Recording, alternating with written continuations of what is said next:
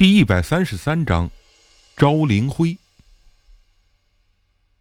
方刚的价格是五万泰铢，让阿赞师傅到广州现场施法，能驱一切鬼灵；而老谢的价格是三万泰铢，方法是加持一尊辟邪古曼，但前提是必须弄清楚闹鬼的原因，这样才好区分辟邪童子加持经咒的种类，以达到最好的效果。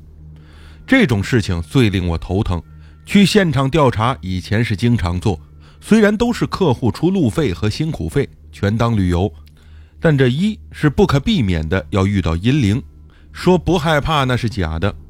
这第二啊，就是我有个接触鬼神就会头疼的毛病，心里有些打怵。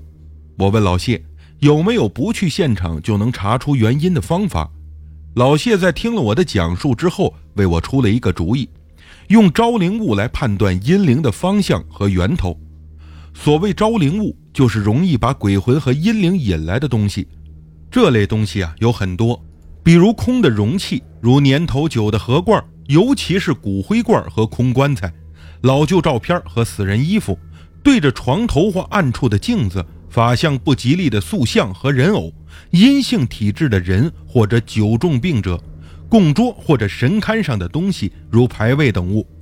老谢说，有两个办法：一是你到客户的餐馆里去实地调查，但估计啊也调查不出什么来，毕竟你不是阿赞师傅；二是用我给你配好的招灵灰，你再交给客户让他用，看能不能起到效果。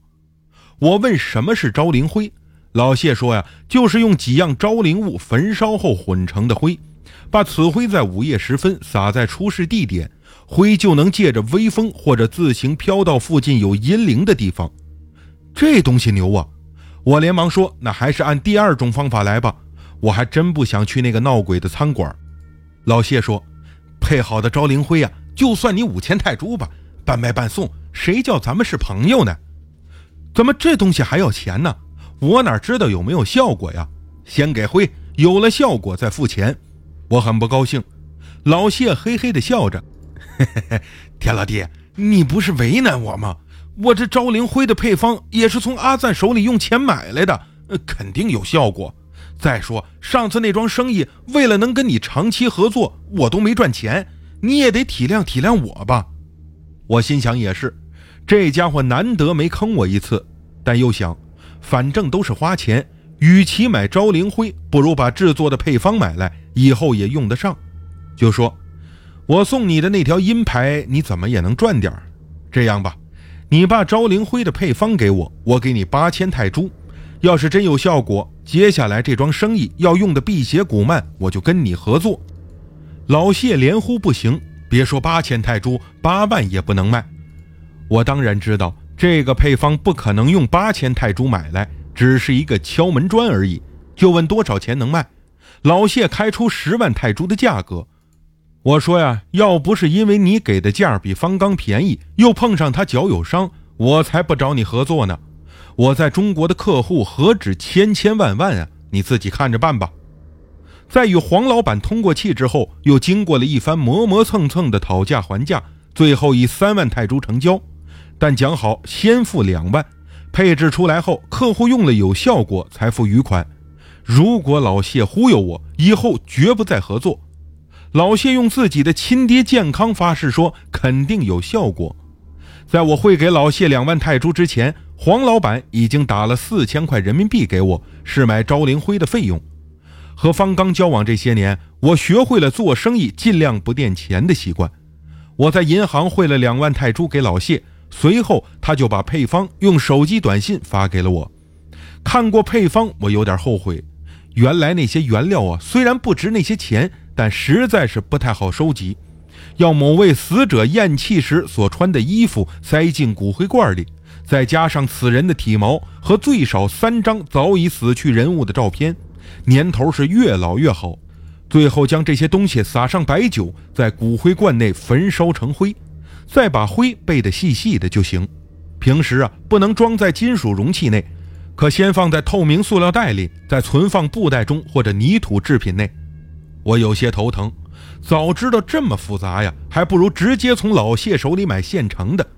这骨灰罐啊是最好找的，泰国的大寺庙中都存放了很多骨灰罐，全是死者家属交钱后存放在寺庙里的，还有寺庙提供免费存放服务。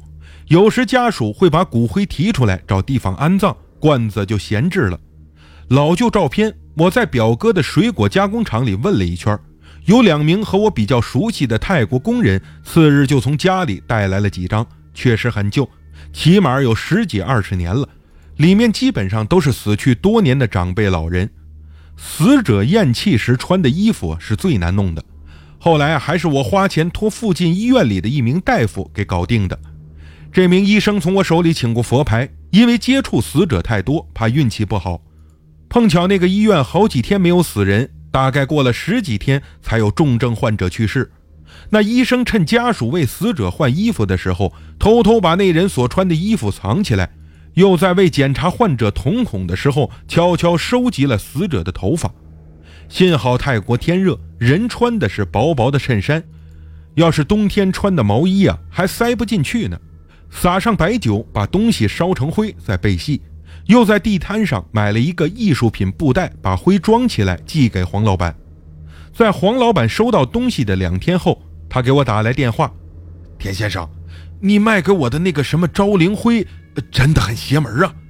我让人把它撒在厨房的地砖上，结果这一路飘到了酒店后院的羊圈里去，这是怎么回事啊？我不禁笑了，哈哈，你这是酒店呢，还是农场啊？哪儿来的羊圈呢？黄老板说：“您不了解呀，我这家酒楼和别人的不一样。之前我说过，我们有一道非常有特点的特色菜，是要用到羊的。”所以啊，在后院设了个羊圈，在做菜之前的十天，要用特殊的草料去喂羊，等羊有了反应，才能去做菜。特殊的草料有了反应，什么意思？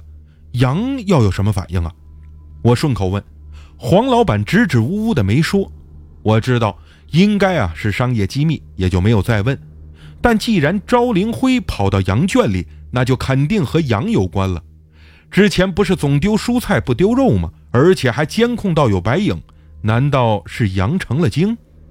还没等我开口问，黄老板就招了，说他自己很清楚，病根就出在这道用羊制成的特色菜上。之前那个掌握唯一烹饪方法的大厨，莫名其妙的差点被烫死，可能也是这个原因。我很奇怪，虽然用动物做菜也算杀生。但全中国每年那么多人吃鱼吃肉，要是这些动物都成了精，岂不早就天下大乱了？